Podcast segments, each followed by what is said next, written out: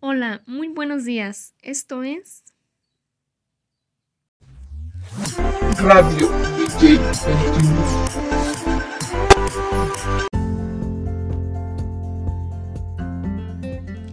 Esta semana les preparamos una serie de programas que serán una guía para el cambio y el desarrollo organizacional.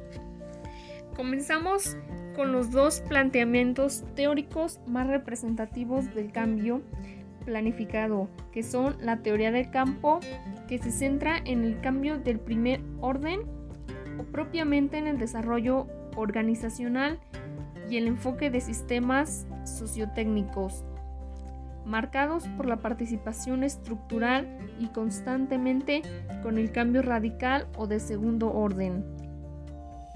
Existen diferentes técnicas disponibles para los agentes de cambio en sus intentos de mejorar el funcionamiento organizacional.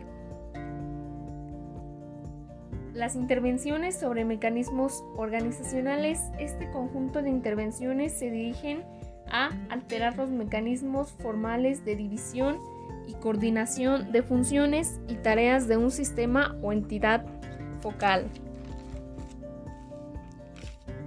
Este se divide en niveles, comenzando con el nivel individual, que es horario flexible y plan escanión.